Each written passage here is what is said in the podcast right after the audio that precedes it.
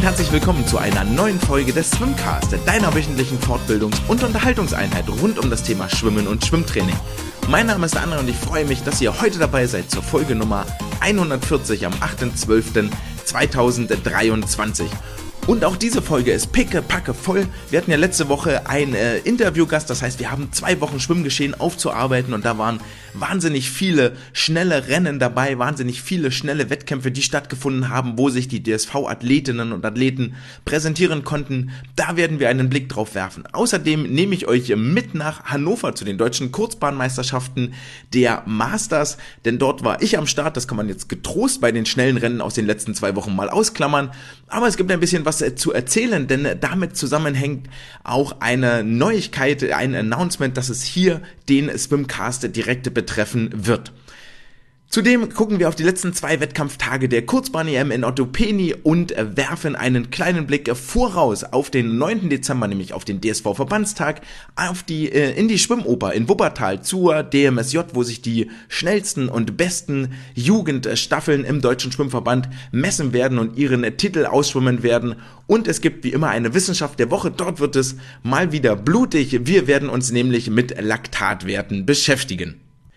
Doch bevor es soweit ist, äh, gilt wie immer ein großer Dank an euch dort draußen, die ihr zuhört, die ihr kommentiert, die ihr Feedback gebt, die ihr diese Folgen weiterleitet. All das ist herzlich willkommen, um dem Schwimmen eine größere Bühne zu geben, ähm, um mehr Interesse zu wecken für diese fantastische Sportart und deswegen möchte ich äh, wie immer ganz, ganz doll Danke sagen, auch an all diejenigen, die am Monatsanfang einen kleinen Euro in den virtuellen Hut werfen, in die virtuelle Badekappe.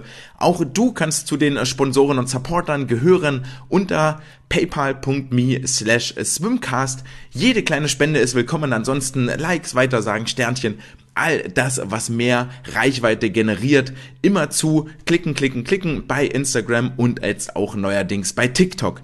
Damit genug der Vorrede. Wir starten rein in die inhaltliche Arbeit der dieser Episode. Und wir beginnen die heutige Folge mit News und positiven Nachrichten in ganz eigener Sache. Und ich sage das wirklich mit einer stolz geschwellten Brust, weil es mir wahnsinnig viel bedeutet, denn dieses äh, Hörspiel, was ihr hier hört, was jede Woche dem Schwimmen eine Bühne bieten soll, hat ja inzwischen zahlreiche Zuhörer und Zuhörerinnen gefunden und jetzt auch einen äußerst namhaften Unterstützer aus der Welt äh, des Schwimmsports und ich freue mich äh, bekannt zu geben, dass bis zum Ende des Jahres 2024 Speedo dieses wundervolle Projekt hier unterstützen wird. Denn Speedo teilt genauso wie ich, und damit ist das Ganze ja mal gestartet vor einigen Jahren, ähm, die Idee, dem Schwimmsport eine größere Bühne zu geben, dass wir ähm, für mehr Publicity, für mehr Aufmerksamkeit sorgen müssen. Und ähm, möchte da seinen kleinen Beitrag dazu leisten und diese Plattform hier unterstützen, damit ich euch noch mehr Schwimm-Content liefern kann. Und ich bin wirklich wahnsinnig dankbar dafür, dass äh, Speedo hier einige Türen öffnet, die es mir hoffentlich ermöglichen, da noch professioneller zu werden und noch ähm, tatkräftiger aufzutreten. Dazu gehören zum Beispiel einige Dinge, die jetzt erst möglich werden. Ich, ähm, dem einen oder anderen ist es vielleicht aufgefallen. Die Social Media Designs konnte ich unter anderem auslagern. Dafür habe ich die äh, ganz wunderbare Lena Armbruster an meiner Seite, die mir immer wieder Designs äh, rüberwirft zu den einzelnen Events, die ich dann benutzen kann, weil sie das ungefähr 400 mal besser kann als ich und das Ganze dadurch vielleicht auch mehr Anklang findet in der großen, äh, weiten äh, Welt des äh, Social Media Lebens. Ähm, dadurch werden, äh, durch diese Unterstützung von Speedo werden Wettkampfreisen möglich. So werde ich am kommenden Wochenende beim DMSJ Bundesfinale in Wuppertal vor Ort sein. Ich plane eigentlich auch nach Essen zu fahren zum, ähm, zum ersten, zum Durchgang der ersten äh, Bundesliga in der DMS. Und ähm, All das soll dafür sorgen, dass wir dem Schwimmen eine, eine größere Stimme und eine größere Bühne geben. Das heißt, Speedo macht hier ein Commitment, das vor allen Dingen bei euch an der Basis, bei den Zuhörerinnen und Zuhörern, bei den Fans ankommen soll. Ähm, damit all das hier möglich wird und wir eine, eine große Strahlkraft entwickeln. Doch Speedo unterstützt ähm, zum einen natürlich so ein bisschen äh, finanziell im Hintergrund, ähm, aber auch bin ich deshalb froh, dass Speedo hier an meiner Seite ist, weil Speedo es tatsächlich schon aus meiner Jugend heraus geschafft hat. Und das sage ich nicht, ähm, weil wir jetzt hier unter, unterwegs sind und irgendwie eine Kooperation haben, sondern früher in meiner eigenen Jugend gab es, irgend, gab es immer zwei Fraktionen. Es gab die, die Sportlerinnen und Sportler, die nur Arena getragen haben und es gab die, die nur Speedo getragen haben. Und ich war tatsächlich schon damals auch schon irgendwie im Team Speedo dabei und unterwegs, weil mich zum einen die Designs von den Badehosen mir angesprochen haben. Ich erinnere mich noch, ähm, Arena hatte immer so die langweiligen schwarzen Bänder drin. Speedo hatte so bunt gedrehte Bänder. Es hat mich einfach mehr, ah, es traf mehr meinen Kern und ähm, auch das ganze Image fand ich irgendwie etwas besser. Und damit bin ich natürlich nicht allein. Ja, auf allen Produkten, die man so von Speedo erwirbt, auf den, auf den Covern steht dann drauf, only to be worn by world-class athletes. Nicht umsonst äh, tritt eine Isabel Gose aktuell in Speedo-Wettkampfanzügen auf, auch eine Angelina Köhler, Nele Schulze, ein Ole Braunschweig sind unter anderem in Otto Peni bei der Kurzbahn-EM in Speedo-Ware unterwegs und dort richtig, richtig schnell im Wasser. Ähm, und Speedo bleibt ja auch überhaupt nicht stehen, nachdem sie für einige Jahre so ein bisschen vom europäischen Markt verschwunden waren, haben sie jetzt das neue Top-Produkt auf den Markt geworfen, den Fasken Laser und den Fastskin Pure Veiler und den Fastskin Laser Pure Intent. Ähm, gerne mal anziehen, gerne mal probieren und ich hatte am vergangenen Wochenende in Magdeburg das Vergnügen, einmal das Vorjahresmodell ähm, schwimmen zu dürfen beim Wettkampf. Auf dem Wettkampfblock bei den deutschen Kurzbahnmeisterschaften war die Laser Pure Veiler mein ähm, Begleiter im Wettkampfbecken und naja, was soll ich sagen? Es gibt zwei Gründe, warum es ziemlich gut lief. Und ich glaube, der eine Grund ist die Muscle Memory, dass sich mein Körper einfach erinnert hat, wie dieses wunderbare Schnellschwimmen noch irgendwie funktioniert. Und ich glaube, es hat auch an der Hose gelegen, dass ich ziemlich, ziemlich schnell unter Wasser, äh, im Wasser unterwegs war. Das Training, die zweimal pro Woche, können es eigentlich nur schwerlich gewesen sein. Wenn ihr demnächst also mal in einem ähm, Shop unterwegs seid, dann denkt mal dran, wer hier ähm, etwas Gutes tut und an der Schwimmbasis mitarbeitet und werft doch mal einen Blick auf die Speedo-Produkte. All das bringt uns direkt zum nächsten Thema, dem eigenen Wettkampf am vergangenen Wochenende. Und ich weiß nicht, ob es gerade schon gefallen ist, aber es war das erste Mal in meiner gesamten Schwimmkarriere mit dem Alter, in dem ich jetzt bin. Das ist noch nicht biblisch, aber es ist schon ein bisschen, ein paar Monde habe ich schon kommen und gehen sehen. Bisschen Chlorwasser, die Rinne runterfließen sehen. Ähm, war es tatsächlich so, dass ich das allererste Mal in einer ähm, Wettkampfhose unterwegs war. Hat sich damals in meiner Jugend nicht angeboten, gab es sie gar nicht. Und dann mit Anfang 20 hat sich das eher so ein bisschen wie Cheaten angefühlt. Wenn ich damit jetzt eine neue Bestzeit schwimmen würde, dann würde das ja nur an der Hose liegen. Das wollte ich irgendwie nicht. Und jetzt, ähm, naja, habe ich das Ego hinten runtergeworfen und gedacht, komm, das machen alle. Und eigentlich hast du ja als Schwimmer, hast du im Wesentlichen ein Werkzeug, so wie der Skilangläufer auf seine Skier achtet oder der Rennfahrer auf sein Rennauto.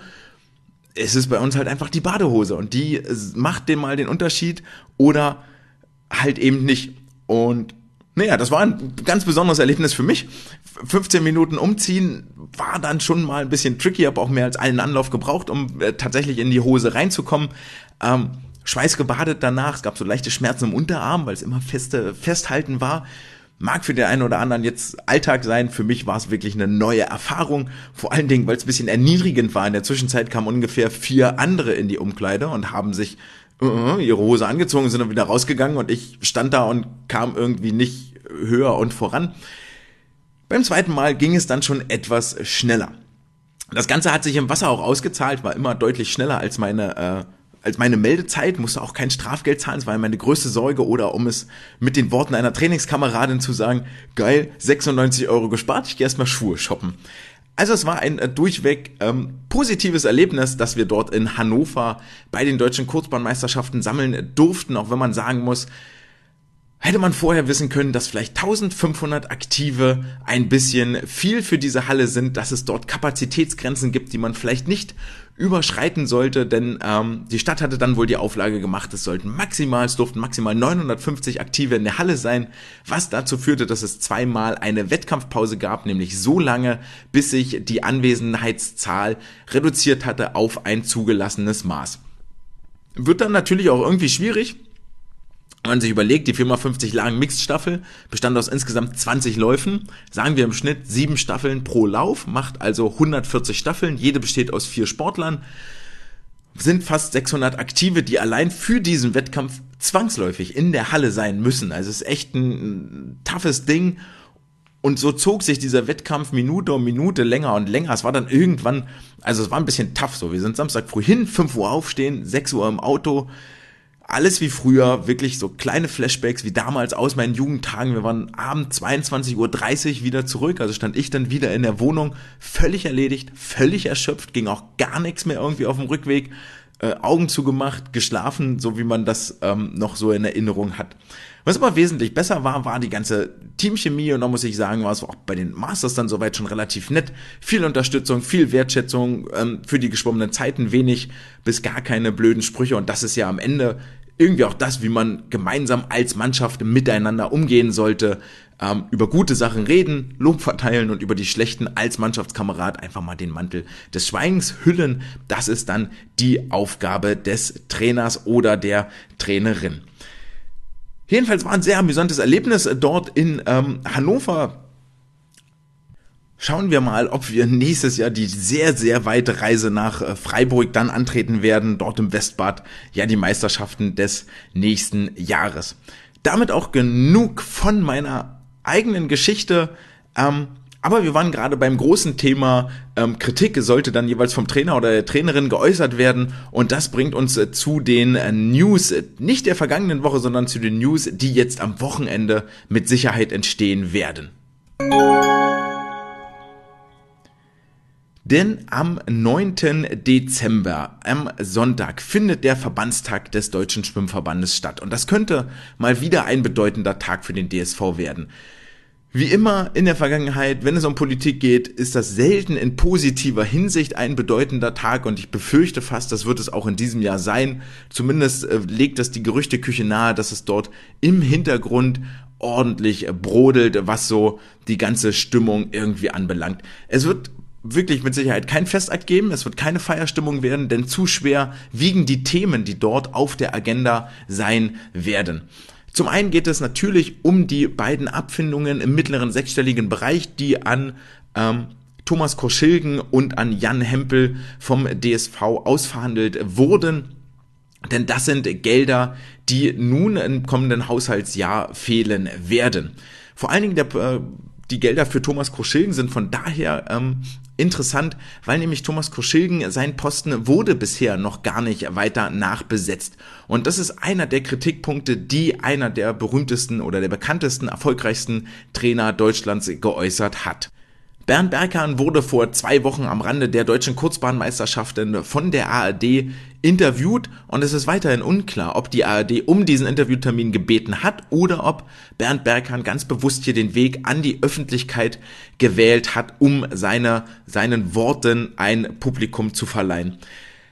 In seinen Sätzen fielen Worte wie Strukturproblem, Führungsproblem, keine perspektivische Arbeit und insgesamt zeichnete er in diesem Interview ein sehr, sehr düsteres Bild, was die äh, sportpolitischen, die strukturellen Belange des deutschen Schwimmverbandes angeht. Er sprach damit auch unter anderem den, ähm, die Nicht-Nachbesetzung von Thomas Koschilgens Posten an, sagte, ey, das ist nicht professionell, das macht kein, uns fehlt Personal, das sich um die Organisation der verschiedenen Maßnahmen kümmert. Das liegt ja alles so in den Händen von Hannes Vitense oder Bernd Berghahn. Aufgaben, die eigentlich bei Thomas Thomas Koschilgen auf dem Schreibtisch liegen sollten oder wer auch immer aktuell Leistungssportdirektor ist. Explizit ähm, wurde auch davon gesprochen, dass die Maßnahmen, die für die Sportlerinnen und Sportler geplant sind, davon nicht betroffen sind von diesen finanziellen Einschränkungen, denn die sind bundesfinanziert, sprich vom Bundesministerium des Innern und vom DOSB. Da gibt es wohl keine Einschränkungen. Das ist alles mehr oder weniger sichergestellt. Aber wenn wir von strukturellen Problemen sprechen oder von alles, was so die Umwelt betrifft, dann kann man sich sehr leicht vorstellen, wenn ihr zum Training geht oder Mitglied in einem Verein seid und dort regelmäßig schwimmen wollt und um euch herum ist irgendwie keiner, der sich um die Bahnzeiten kümmert, der sich um die Trainerorganisation kümmert, der sich um ähm, überhaupt darum kümmert, wann das Training stattfindet, dann lässt sich das als Sportler auch überhaupt nicht kalt. Und das ist das, was nun auch bei den ähm, Top-Aktiven so im Kopf mit rumschwirrt. Der DSV entgegnet diesen Vorwürfen mit den Worten, dass ab Dezember alle Planstellen wieder besetzt sind, was natürlich nichts heißen muss. Man kann jetzt auch sagen, die Planstellen waren vielleicht von vornherein sehr, sehr dünn besetzt und es wäre ratsam, aus DSV-Mitteln zusätzliche Stellen zu schaffen, um eben für eine bessere Betreuung des äh, deutschen Schwimmens zu sorgen. Dem ähm, in die gleiche Kerbe schlägt eigentlich auch die Tatsache, dass immer noch Überlegungen existierten, die Verbandszentrale mit einer Hypothek zu belasten und das äh, viel deutlicher kann man nicht illustrieren, über an, an welchem Abgrund, an welchem Rand der DSV hier eigentlich steht, zumal das Verfahren gegen die Kündigung von Lutz Buschko immer noch ein schwebendes ist, das irgendwann im Frühjahr 2024 fortgesetzt werden soll. Was ganz, ganz wichtig ist, in den Worten von Bernd Berghahn zu unterscheiden, ist die Tatsache, ist die, die, die Punkte zwischen politischer Arbeit, also der Verbandsarbeit, struktureller Arbeit und der sportlichen Arbeit. Seine Kritik bezieht sich explizit auf die Verbandsarbeit. Über die sportliche Arbeit verliert er, verliert er kein schlechtes Wort. Auch kein gutes möchte man ihm jetzt ähm, irgendwie zurufen, aber auf jeden Fall kein schlechtes Wort. Und das ist für mich der Ausdruck dessen, was wir im Becken sehen, was wir an sportlicher Leistung sehen, dass es dort wirklich sehr, sehr gut läuft, auch das Trainerteam miteinander harmoniert, die Sportlerinnen und Sportler miteinander harmonieren und dass dort eine gewisse Zusammenarbeit stattfindet, die fruchtbar ist. Das legen auch die Ergebnisse nahe, die wir so sehen. Aber was heißt nun letztendlich gute Führung? Wir erwarten uns doch von einem Präsidium des DSV oder von, von stellvertretenden ähm, Vizepräsidenten, also es ist ja eine Zweierspitze im Moment, die unterbesetzt ist, das machen wir uns nichts vor, und die mit Sicherheit ertrinken in Arbeit. Aber gute Führung heißt, dass ich ähm, Rahmenbedingungen vorgebe, dass ich Richtlinien vorgebe, dass ich mit gutem Beispiel vorangehe, dass ich ähm, eine entsprechende Ausstrahlung habe, die wertschätzend ist, die mit Kritik umgehen kann, die Kritik sorgfältig äußern kann. Das alles macht gute Führung aus, Mitarbeiterführung. Kann nicht jeder, auch wenn wir in unser eigenes Arbeitsumfeld äh, gucken.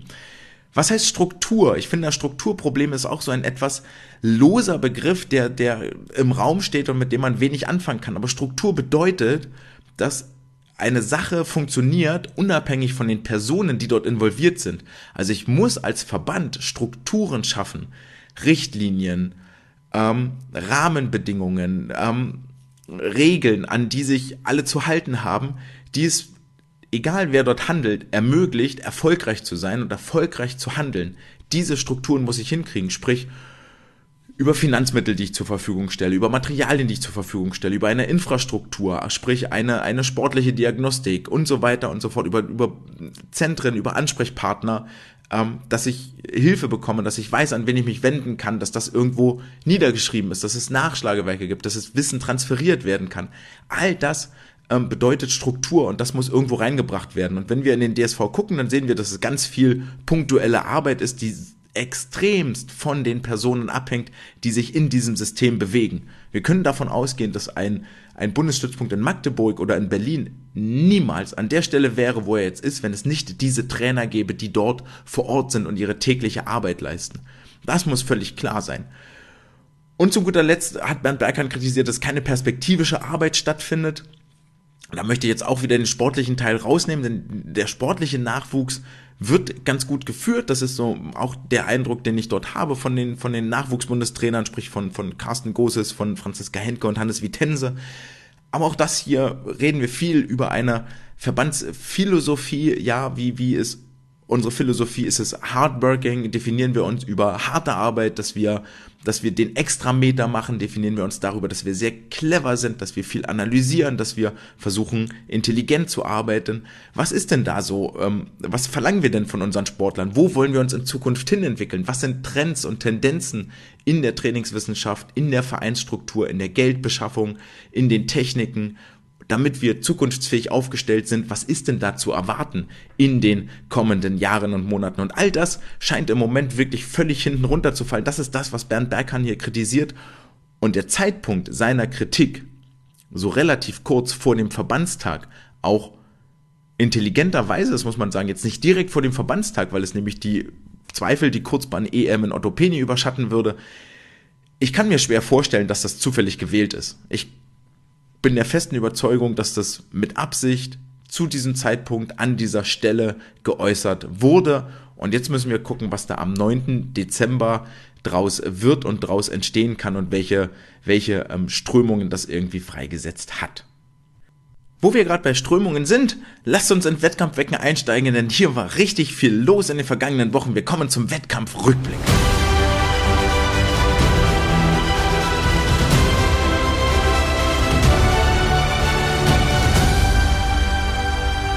Und wir beginnen bei den europäischen Titelkämpfen auf der Kurzbahn im rumänischen Ottopeni, wo ein kleines achtköpfiges DSV-Team versucht, gegen die durchaus international starke Konkurrenz zu bestehen und reichlich Wettkampferfahrung zu sammeln gegen die internationale Konkurrenz und wir alle wissen, ähm, der Meister der Perfektion ist üben, üben, üben und das ist das, worum es hier geht. So lässt sich zumindest der Bundesstützpunkttrainer Lasse Frank aus Berlin zitieren. Es geht darum, Wettkampfspannungen über mehrere Tage hinweg aufrecht zu erhalten für seine Top-Athleten, für eine Angelina Köhler, die bei Olympia über mehrere Tage gefordert sein wird, für einen Ole Braunschweig, für eine Nele Schulze. Für all diese Schwimmerinnen und Schwimmer geht es darum, hier von, vom ersten bis zum letzten Wettkampftag Top-Leistungen abzurufen. Aber nicht nur die Berliner Athleten, Athletinnen wussten zu überzeugen, sondern auch die für den SC Aqua Köln startende Jessica Felsner schwamm direkt bei ihrem ersten internationalen Höhepunkt auf der Erwachsenenebene ins Finale über die 50 Meter Freistil. Im Halbfinale gab es eine Bestzeit 24.04, das sah richtig, richtig schnell und gut aus. Nur minimal langsamer war sie dann im Finale in 24.11 und kam hier auf Platz 7 und ich glaube, da kann man völlig zu Recht von einem sehr gelungenen Einstand reden hier ins Wettkampfbecken. Für sie stehen ja noch zwei Starts an. Über die 100 Meter Freistil gab es ein Vorlauf ausscheiden. Da war sie dann schon etwas langsamer und nicht ganz so im Bereich ihrer Bestzeiten. Und es folgen noch die 50 Meter Schmetterling. Und da steckt ganz viel Learning drin, denn ich glaube, nach dem emotionalen Highlight eines EM-Finales am nächsten Tag im Vorlauf über die 100 Meter dann wieder mental auch auf der gleichen Höhe zu sein, das ist schon gar nicht so einfach und darf nicht unterschätzt werden. Die zweite Debütantin auf internationaler Erwachsenenebene ist der Maja Werner, die schon über die 200 Meter Rücken im Wasser war, hier auf Platz 20 schwamm in neuer Bestzeit, 2 Minuten 10, 61 auch eine der jüngsten Starterinnen im Feld unterwegs und äh, die Hauptstrecken für sie kommen jetzt noch in den nächsten Tagen über die 400 und äh, 200 Meter Freistil. Das war hierhin schon mal ein sehr, sehr gelungenes Debüt und ich freue mich darauf, da in den nächsten ähm, Tagen noch weiteres äh, von ihr im Becken zu sehen. Schon drei Einzelstarts hinter sich hat Nele Schulze. Zuallererst äh, begann der Wettkampf für sie mit den 100 Meter Brust in 1.08, glaube ich, war hier ihre Zeit, schied sie im Vorlauf aus. Das ist, glaube ich, auch gar nicht so wild, weil es eher so ein Warmschwimmen und Einschwimmen war für die kommenden Events. Und äh, da stand dann als nächstes nämlich die 100 Meter Lagen auf dem Zettel. Und das war ein richtiger, richtiges Highlight, was sie hier gesetzt hat. Im Vorlauf blieb sie in 59,14 Sekunden das erste Mal unter der 1-Minuten-Marke. Und was ihr das bedeutet hat, war ganz klar in den Fernsehbildern zu sein. Ein richtig, richtig dickes Grinsen über beide Ohren, das Platschen aufs Wasser. Das erste Mal unter einer Minute und dann gleich so deutlich hier auf dieser Bühne. Das hat sie offensichtlich sehr überrascht, wenn nicht sogar uns alle hier draußen sehr überrascht. Was die Zeit noch viel beeindruckender macht, ist, dass die 5914 nur knappe drei Zehntel über dem aktuellen deutschen Rekord von Theresa Michalak waren, den sie im Jahr 2013 aufgestellt hatte. Das Halbfinale ist dann im Zweifel nochmal eine schwierige Nummer, weil man im Vorlauf schon so gut war und dann überlegst du dir, okay, was kann ich noch besser machen und hab mich schon richtig gefreut und bam bam, dann muss der Fokus richtig gesetzt sein und das heißt, ey, okay, Halbfinale, als schnellster ins Halbfinale rein, jetzt will ich auch wenigstens ins Finale kommen und muss dafür nochmal alles in die Waagschale werfen. Und das war auch dringend nötig, denn in 59.00 war sie zwar schneller als im Vorlauf, aber gerade ebenso auf Platz 8 hier ins Finale gerutscht. Und da möchte man ihr zugute halten oder muss sogar ihr zugute halten, dass sie mit Abstand, mit Jahrgang 2004, also mit 19 Jahren mit Abstand, die jüngste in diesem Achterfeld heute Abend am Donnerstag sein wird. Und wer gut rechnen kann, der hat gemerkt, der deutsche Rekord ist nochmal eine ganze Ecke näher gerutscht, nämlich nur noch sieben Hundertstel weg. Und da war noch ein bisschen Luft nach vorne, nämlich bei der Delfin-Wende, die hat sie so gar nicht getroffen von Delfin auf Rücken, da war doch noch einiges an Angleiten mit dabei. Wo wir beim Thema Delfin sind, ist ein Name schon ziemlich nah, nämlich Angelina Köhler, die bereits zwei Strecken hinter sich hat. Im 50 Graul über die 15 Meter Freistil ist sie im Halbfinale ausgeschieden, ähm, konnte da nicht mithalten gegen eine sehr, sehr starke Jessica Felsner, die ihr da den ähm, Finalplatz weggeschnappt hat. Angelina als Neunte, meine ich, hier rausgeflogen. Aber der Fokus liegt dafür eh viel eher auf den Delfin-Strecken und da wohl offensichtlich, zumindest auf der Kurzbahn, neuerdings auf den 200 Meter Delfin. Nicht nur, dass sie im Vorlauf schon überzeugen konnte, auch im Halbfinale schwamm sie in beeindruckender Manier von ganz vorne die schnellste Vorlaufzeit, nämlich ähm, in 2.05, wenn ich mich jetzt nicht ganz irre, wird sie dann heute Abend im Finale auf der Bahn 4 antreten. Die Tauchphasen für sie, wenn wir uns das mal angucken, so im Rennen, dann sind die deutlich kürzer als zum Beispiel bei der Konkurrenz. Sie kommt auch ziemlich hoch raus beim Schwimmen, was eigentlich für den Widerstand nachteilig sein sollte, weil dann immer so die Hüfte ein bisschen reinfällt. Aber es ist aktuell der Way of Working für sie, der hier funktioniert, mit dem sie ins Finale reingerutscht ist. Und für mich eigentlich beeindruckend, diese 205 ist A nochmal deutlich, deutlich schneller als bei den deutschen Kurzbahnmeisterschaften, wo sie schon ziemlich flott unterwegs war.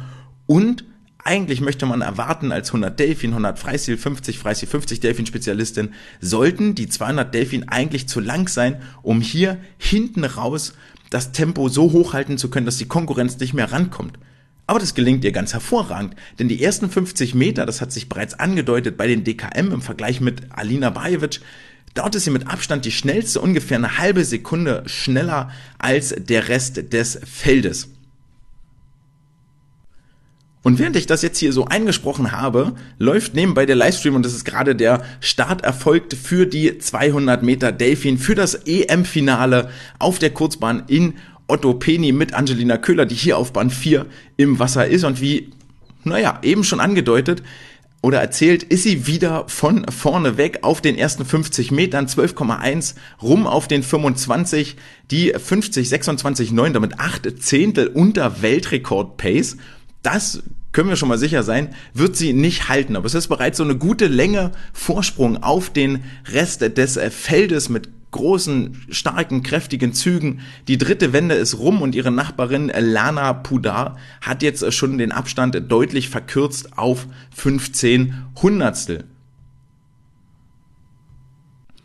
Und auch zur halben Mark, also zur 100 Meter Mark 57, 98, 26 Hundertstel immer noch schneller als der Weltrekord. Die Tauchphasen aktuell deutlich besser, als das noch im Halbfinale und im Vorlauf der Fall war. Scheint es jetzt so, als könne sie sich wieder Zug um Zug weiter nach vorne schwimmen.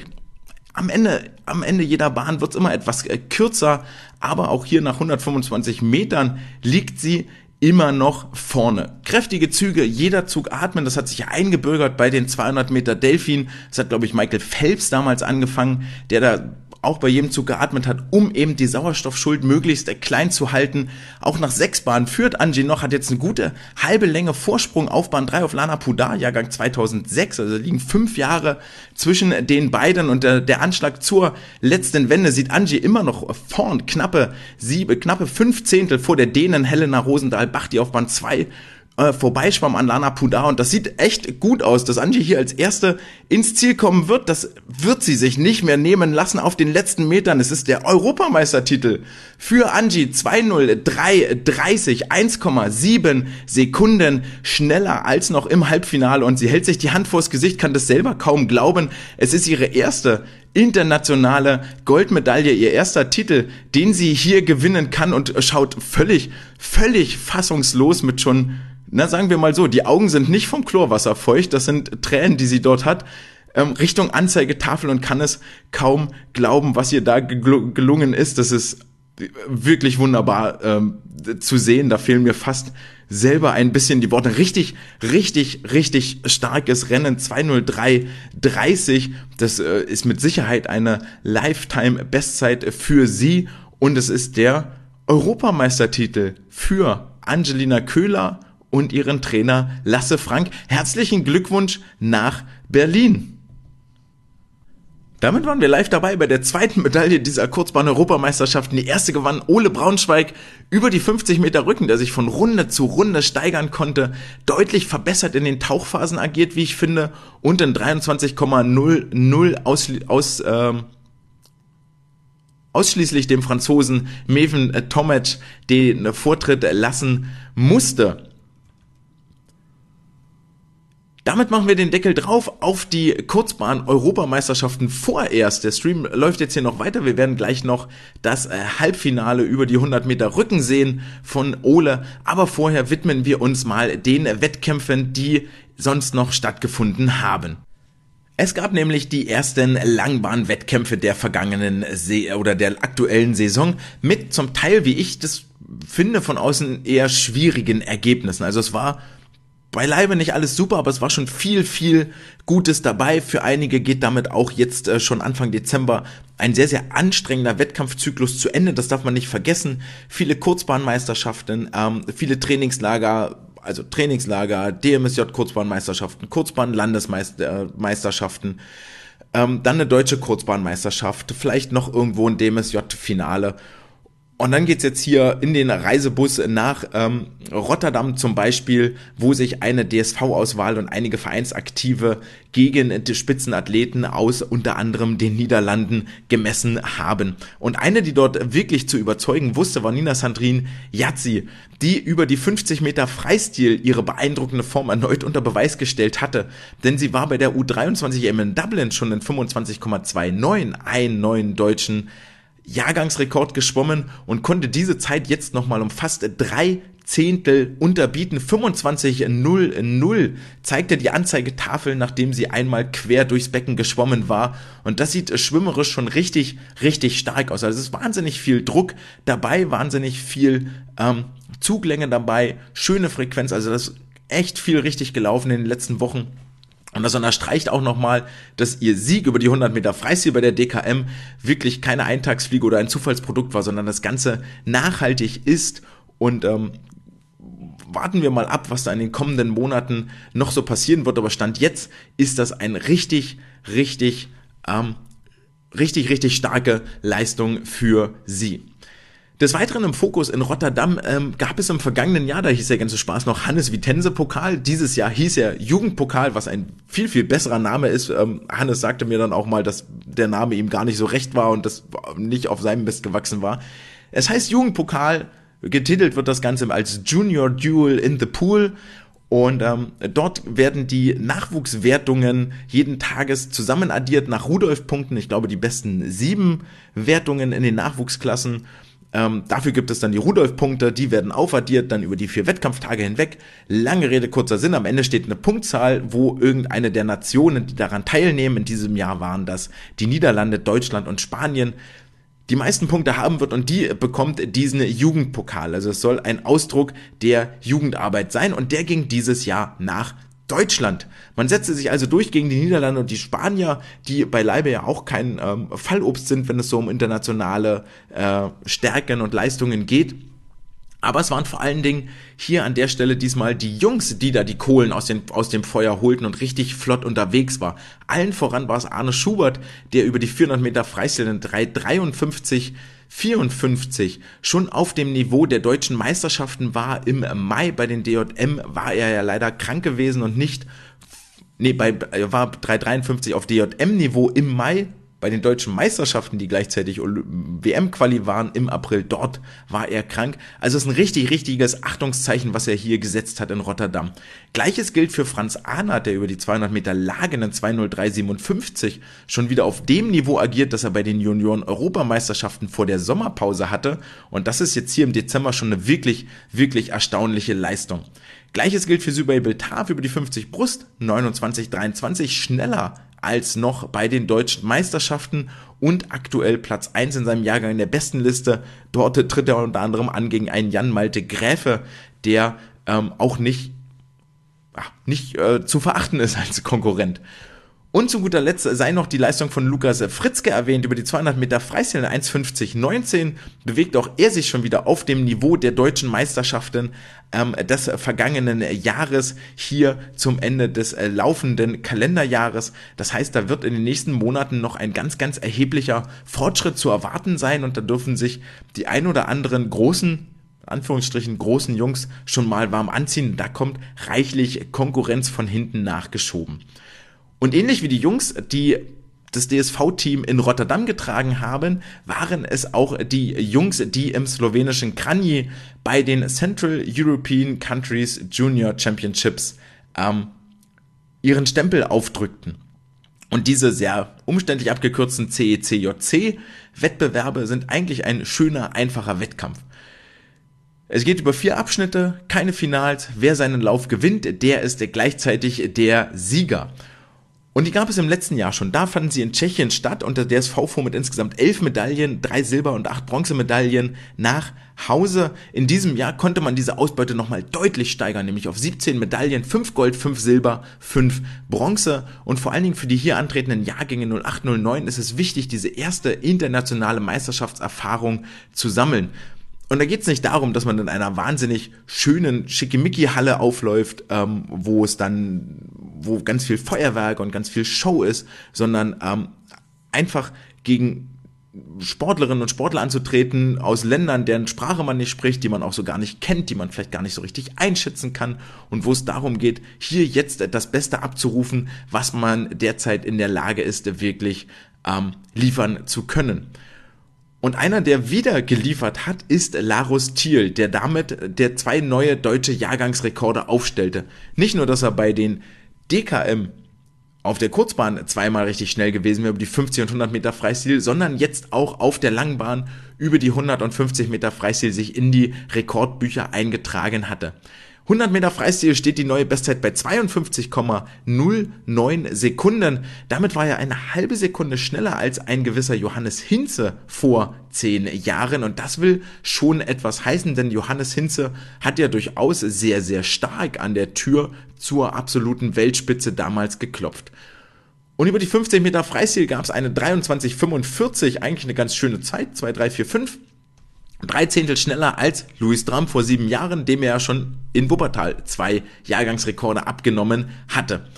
Und ich bleibe dabei, wenn man sich die Rennen von Larus anguckt, dann sieht das deutlich besser aus als noch im vergangenen Jahr. Es gibt eine schöne Länge ähm, und finde vor allen Dingen mit der Tilgung des Rekordes von Johannes Hinze, der ist ja dann auch in seiner Karriere bis ganz nach oben, also ist ja auch mal Junioren-Weltmeister geworden, war in seinem Alter dann damals auch schneller als ein gewisser Michael Phelps, das hatte noch für ganz schöne Schlagzeilen gesorgt. Mit der Tilgung dieses Rekordes und dieser deutlichen Tilgung von einer halben Sekunde, finde ich, bekommen diese Leistung nochmal für mich eine, eine andere Dimension. Das bedeutet was anderes, wenn man ähm, diesen Rekord bricht, als von anderen Sportlerinnen und Sportlern, wo es dann vielleicht nicht mehr für den ganz großen Durchbruch in die internationale Klasse gereicht hat. Weiterhin richtig schnell unterwegs war Hugo Engelin, von dem man lange nichts mehr gehört hat, aber der jetzt über die 200 Meter Brust in 218-16 den Sieg davontragen konnte und gleichzeitig die beste Leistung des Wettkampfes abgeliefert hat. Hier vor allen Dingen beeindruckend, dass die letzten 150 Meter quasi gleich schnell waren, nämlich mit 35,1, 35,1, 35,5. Das ist schon ähm, ziemlich, ziemlich äh, beeindruckend. Hugo ja auch schon lange in der ähm, deutschen Spitze, in der deutschen Jahrgangsspitze zu finden und schön, dass da die Stagnation noch nicht eingesetzt hat und vielleicht auch nie einsetzen wird, sondern dass es weiterhin aufwärts geht. Ebenfalls weiter aufwärts geht es für Leo Baumann über 400 Meter Lagen in 4,39 ins Ziel schwamm und damit das Duell in der Spitze im Jahrgang 08 nochmal auf ein neues Niveau gehoben hat. Hier führt im Moment in der besten Liste, wenn wir uns die angucken, Leo Leverkus mit 4,37, dahinter einer der beiden Borders-Zwillinge, ich weiß es nicht, ob es Rudolf oder Roland ist, in 4,38, dann kommt Maximilian Band 4,39 und auch ein Leo Baumann in 4,39. Da kann man sich jetzt schon mal auf die deutschen Jahrgangsmeisterschaften freuen, wo vielleicht alle vier gegeneinander im Finale antreten werden. Außerdem von sich reden machten Sydney Savannah Ferch über die 800 Meter Freistil in 9 Minuten 72 Hundertstel, die nach ähm, anstrengenden Wettkampfwochenenden mit einer deutschen Kurzbahnmeisterschaft, äh, mit dem ähm, Wettkampf jetzt hier in Krani und dann nochmal eine Woche später beim Internationalen Schwimmfest in Dortmund echt eine ganz schöne Odyssee hinter sich hat, wo sie ja, außer Schwimmhalle und Badeanzüge, glaube ich, nichts anderes gesehen und nichts anderes angezogen hat. Vier Sekunden unter Bestzeit blieb in der 900. Es geht beständig aufwärts und da ist noch immer noch Luft nach oben. Ist eine super unruhige Renneinteilung, da ist echt noch Puffer da. Ein etwas bekannterer Name ist Emma-Louise Breuer, die über die 200 Meter Brust in 2.35.09 vier Zehntel unter Bestzeit blieb, damit auch den Sieg davontrug und Nana Boateng Sekiere, die in der Staffel, in der 400 Meter langen Mixstaffel, den Kraulstrecke ganz hinten schwamm und in 56,8 Sekunden mal ein richtiges, richtiges Achtungs Zeichen an die Jahrgang 09er Konkurrenz geschickt hat.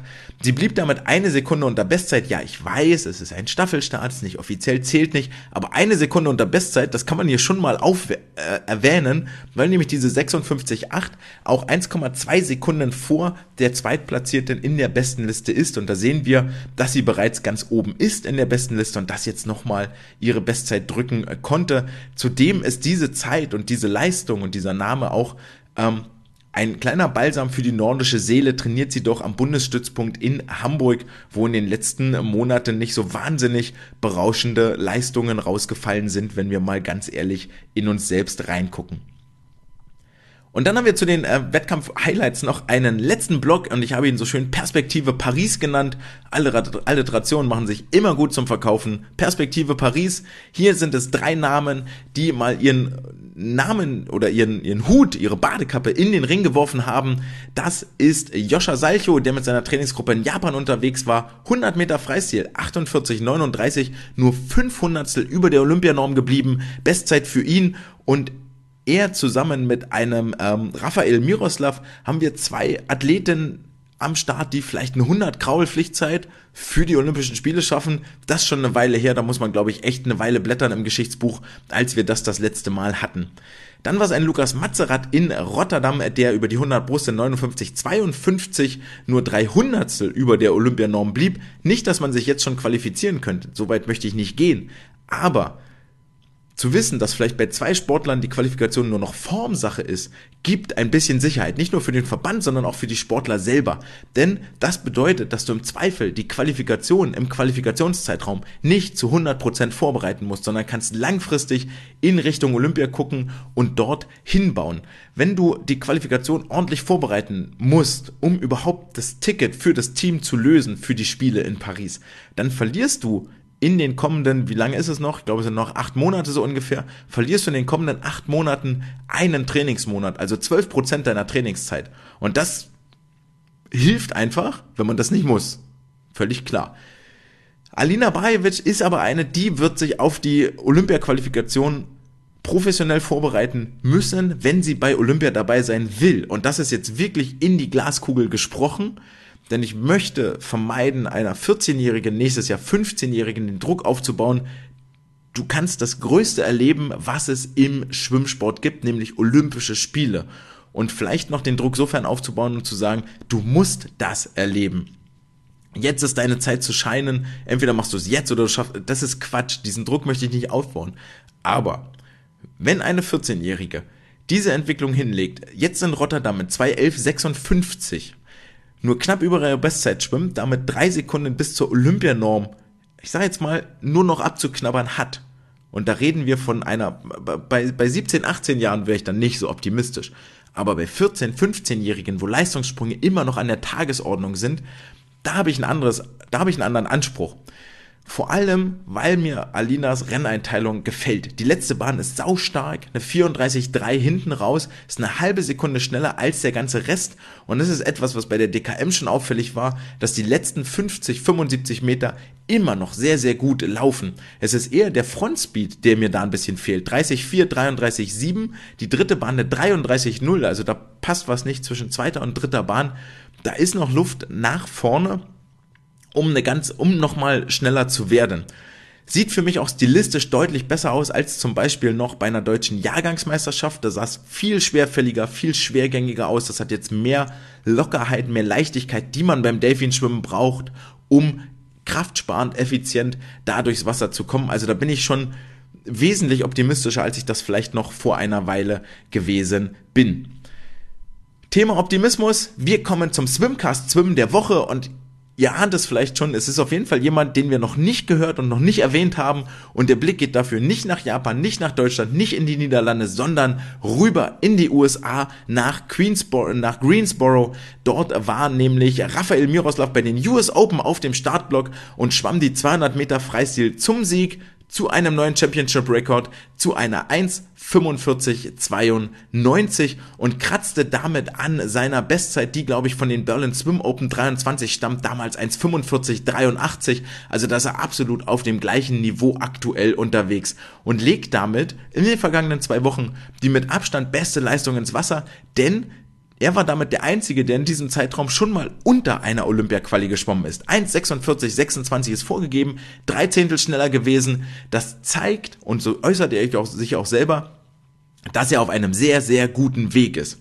Zum Vergleich, bei der WM 23, die wirklich ein Highlight war, also nach den deutschen Meisterschaften war zu hören, ey, bei der WM geht's nochmal richtig steil, da geht noch einiges nach vorne, war er vier Zehntel langsamer, 1,46,30, bei den deutschen Meisterschaften 1,46,30 und erst im April bei den Swim Open 45,83.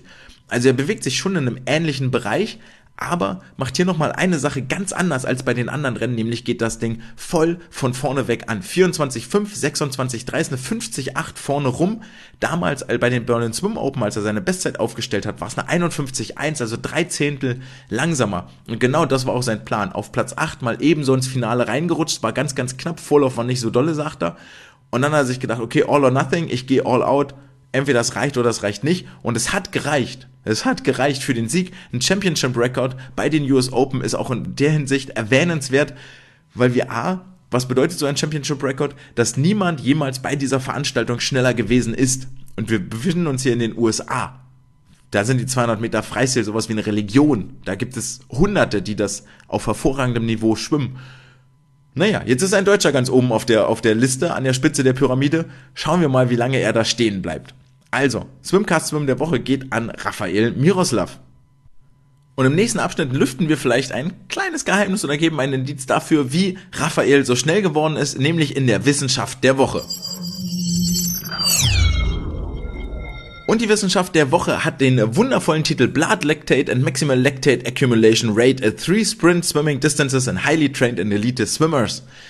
Von Mavrudi, Kapaskakalis, Petridou, Mugios, alles Griechen, die das Ganze im April 23 veröffentlicht haben in, jetzt kommt ein sehr kurzer Name, in Sports. Mehr heißt das nicht. Das Journal heißt einfach Sports. Für alle, denen mein Englisch zu holprig war, nochmal kurz übersetzt. Es geht um die Laktatkonzentration und die maximale Laktatbildungsgeschwindigkeit bei drei verschiedenen Sprintdistanzen bei hochtrainierten und Eliteschwimmern.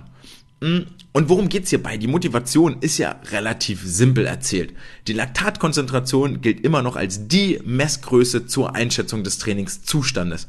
Ich denke, von den meisten Aktiven, die uns zuhören, hat jeder schon mal einen Laktattest gemacht damals, erzähle jetzt wieder Geschichten von vor dem Krieg, war es so, hast du ähm, so eine Durchblutungssalbe, Pferde, Pferdesalbe irgendwas ans Ohrläppchen gekriegt, dann war mal die Frage, okay, wer hat den rotesten Oberarm, weil beim Kraulschwimmen der Arm da natürlich einsetzt und runtergeht. Und dann bist du mal stolz zum Trainer gegangen und gesagt, hier, gucke da, oh, Bizeps rot, so, das ist, weil ich hier vorne reingehe.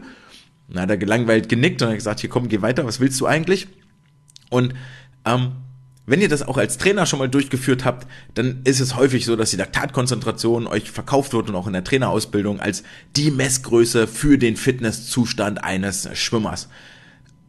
Als Trainer habe ich das selber nie gemacht, als Aktiver, wie gesagt, schon ein, äh, habe ich das ein paar Mal mitgemacht und dann auch über den äh, Kursus eines Trainingslagers hinweg ging es dann nochmal ähm, deutlich abwärts mit den Laktatraten bei gleich oder mit den Laktatwerten bei gleicher Geschwindigkeit klar, wir haben auch da irgendwie unsere, unsere 100 Kilometer in 10 Tagen ähm, abgerissen. Nun ja, aber aus dieser Laktat-Dings-Geschichte kann man eigentlich noch viel mehr ableiten. Man könnte sich zum Beispiel mal angucken, wie groß ist denn die Abbaugeschwindigkeit? Ja, als äh, Marker für die Regenerationsfähigkeit. Wie groß ist denn die Bildungsgeschwindigkeit wofür auch immer das ein Marker sein soll. Und das Ganze könnte man jetzt noch mit verschiedenen Schwimmparametern, wie zum Beispiel der Schwimmzeit oder der Schwimmgeschwindigkeit, in Zusammenhang bringen und gucken, okay, was lerne ich denn hier draus? Und das ist genau das, was die Forschenden hier gemacht haben. Sie haben sich eine Trainingsgruppe von 14 Highly Trained Swimmers genommen. Was heißt das? 630 bis 870 World Aquatics Punkte. Ab 900 kann man davon reden, dass man in einem WM-Finale stehen wird ähm, also absolute Weltklasse ist. Das heißt, wir reden hier wirklich von Sportlerinnen und Sportlern, die das Schwimmen ähm, verinnerlicht haben. Und haben denen folgendes Protokoll gegeben, haben gesagt, okay, du schwimmst 25, 35 und 50 Meter, maximales Tempo in deiner Hauptlage. Zwischen jedem Sprint hast du 30 Minuten passive Pause. Auch da wissen wir inzwischen, warum es passive Pause ist, um das aerobe System nicht zu triggern, sondern das anaerobe System ähm, immer zu fordern und damit neu anzufangen, ähm, weil wir letztendlich eine Aussage über die anaerobe Leistungsfähigkeit vielleicht haben wollen. Und dann misst du den Laktat, sagst du hier, pass auf, vor jedem Start messen wir einmal und dann, wenn du angeschlagen hast, in jeder Minute nach dem Start.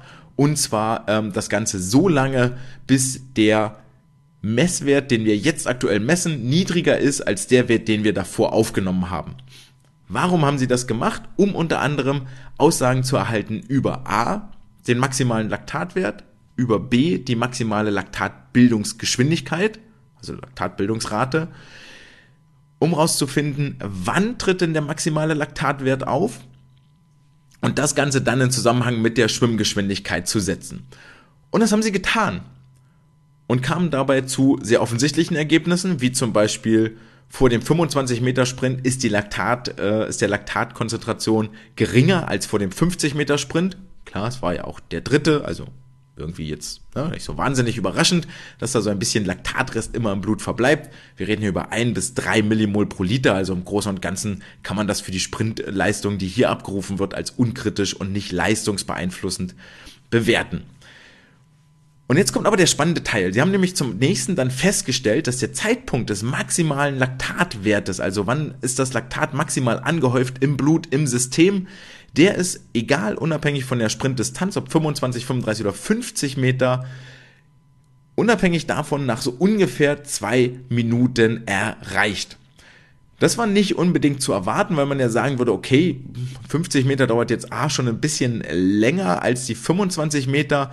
Das heißt, wir gehen eher davon aus, dass es vielleicht bei 50 Metern ein bisschen eher ist, nachdem man angekommen ist, aber hier ist alles nicht, nicht entscheidend der Unterschied. Und dann haben sie im Weiteren festgestellt, dass die Laktatbildungsrate, also die Bildungsgeschwindigkeit, bei der 25 Meter Strecke deutlich höher ist als bei der 35 Meter Strecke, nämlich statistisch signifikant höher, heißt also, da ist ein realer Unterschied. Und auch über 25 Meter ist der Messwert deutlich größer, die Laktatbildungsrate, als über die 50 Meter. Was lernen wir daraus? Wir haben ja also eine Korrelation, die uns da sagt, ey, die 50, äh, äh, äh, die, die Laktatbildungsgeschwindigkeit, also die, die Zeit, die, die, die Bildungsrate korreliert direkt mit der Schwimmgeschwindigkeit. Mit anderen Worten, je schneller ich schwimme, desto höher ist meine Laktatbildungsrate, meine Laktatbildungsgeschwindigkeit. Und das ist schon ganz spannend, weil dieser, dieser Zusammenhang so noch gar nicht wohl ähm, dargelegt wurde und ähm, festgestellt wurde dass der maximale Laktatwert beim 50 Meter Sprint größer ist mit 13,8 als beim 25 Meter Sprint 7,0, leuchtet irgendwie ein. Die Belastung ist ja auch länger, das heißt, ich triggere das System viel, viel länger Laktat ähm, zu, zu ähm, bilden, weil ich ja mich ohne Sauerstoffzufuhr Energie gewinne. Was lernen wir jetzt daraus schlussendlich für unser Training? Es erscheint so, als sei der VLA Max, also die maximale Laktatbildungsgeschwindigkeit, ein guter Indikator für die anaerobe Leistung und es ist offensichtlich möglich, diesen Wert über Sprints zwischen 10 bis 30 Sekunden Länge zu bestimmen. Wir lernen außerdem, dass der Peak-Laktatwert unabhängig ist von der Belastungszeit. Sie raten dazu, mit der Datenaufnahme einer Minute mit ab einer Minute nach Belastung zu beginnen und ähm, Sie sagen jetzt, gehen jetzt hier noch einen Schritt weiter und sagen, ey, das, was der VO2 Max für die aerobe Leistungsfähigkeit ist, nämlich ein Indikator, ein Marker für die aerobe Leistungsfähigkeit, das scheint die maximale Laktatbildungsrate für die anaerobe Leistung zu sein. Das heißt, je schneller ich in der Lage bin, Laktat zu bilden, desto besser ist meine anaerobe Leistung. Leuchtet ja auch irgendwie ein, je schneller ich Laktat anhäufen kann, umso mehr arbeiten meine ähm, meine entsprechenden Stoffwechselprozesse, die für die Laktatbildung zuständig sind. Wie heißt das so schön im Englischen? Again what learned. Letzter Punkt des heutigen Tages und ein kleines Highlight, es ist der DMSJ-Ausblick. In Wuppertal, in der Schwimmoper, finden sich die schnellsten, besten, vermutlich auch die schönsten Mannschaften, Schwimmmannschaften Deutschlands ein um ihren Titel in der DMSJ zu küren. Heißt also, wir schwimmen 4x100 Meter Delfin, 4x100 Rücken, 4x100 Brust, 4x100 Meter Kraul und zum Abschluss 4x100 Meter Lagen. Cooles Event, immer laut, immer voll die Halle, macht richtig, richtig Laune, weil es auch hin und her geht. Man kann gucken, wo haben die verschiedenen Vereine, die verschiedenen Staffeln ihre Stärken, ihre Schwächen, wer kann wo aufholen und ähm, wer hat am Ende, und das steckt da vielleicht drin in dieser DMSJ. Wer hat am Ende den am breitesten aufgestellten Nachwuchs? Und da wollen wir natürlich nicht nur die besten Teams sehen, sondern auch die besten Sportlerinnen und Sportler.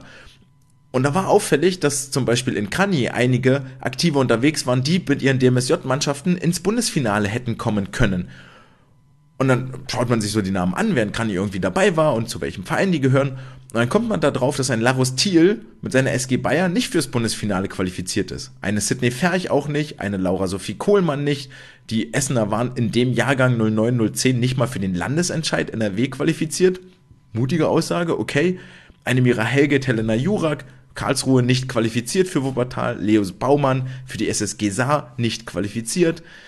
Einzig ein ähm, Felix Brandner ist mit seinen Mittelfranken dabei, ein Maximilian Band, eine ähm, Emma-Luise Breuer und ein Hugo Engelin und äh, Rudolf und Roland Borders sind beide mit dabei und für alle gilt eigentlich, dass deren DMSJ-Entscheid zur Quali fürs Bundesfinale schon vor den Wettbewerben in Krani war, wenn Maximilian Band mit seinen Düsseldorfern also Maximilian fehlte, die Düsseldorfer haben teilgenommen beim DMSJ-Landesentscheid NRW und haben sich auch qualifiziert. Das heißt, da gibt es auf jeden Fall ein Upgrade zum Qualifikationswettkampf.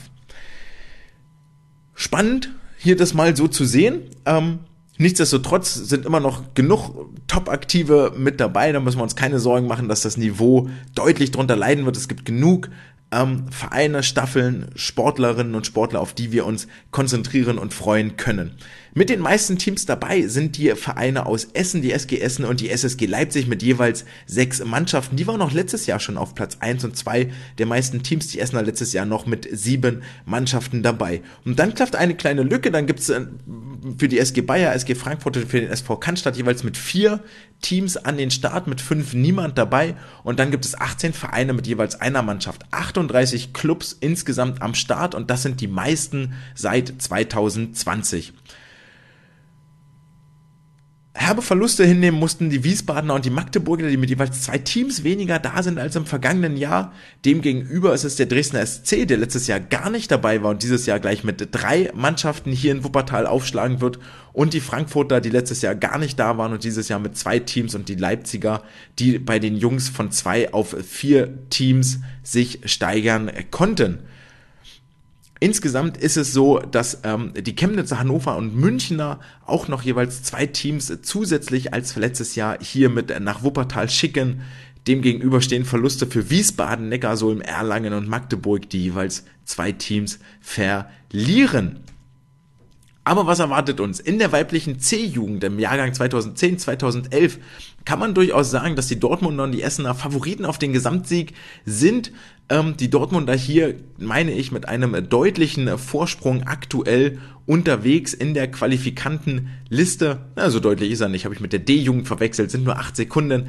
Aber beide Mannschaften, die Dortmunder und die Essener, waren letztes Jahr mit drei beziehungsweise zwei Jahrgang 2010er Sportlern, also die damals jünger waren, jetzt zu den älteren gehören, ähm, am Start, belegen jetzt folgerichtig Platz eins und zwei in der Vorausscheidung. Platz 1 bis 4 hier generell nur 17 Sekunden auseinander, macht dreieinhalb Sekunden je Staffel, macht so acht Zehntel Differenz je Schwimmerin. Das ist schon relativ eng und da sieht man, dass es im Zweifel wirklich auf jeden einzelnen Start, auf jede einzelne Strecke ankommen kann und man sich über alle insgesamt 20 Starts, 20 Rennen je Verein eigentlich kaum Ausrutscher leisten darf. Dann erwartet uns noch in der weiblichen A-Jugend ähm, ein paar Überraschungen. Und zwar waren es die äh, Leipziger. Es ist dieses Jahr, es ist Jahrgang 0607. Das heißt, letztes Jahr war es 0506 und da war die Mannschaft aus Leipzig mit drei Sportlerinnen des Jahrgangs 2006 vertreten. Und dieses Jahr möchte man meinen, voll ihr Jahr, dreimal mit dem älteren Jahrgang, aber haben sich gar nicht erst qualifiziert.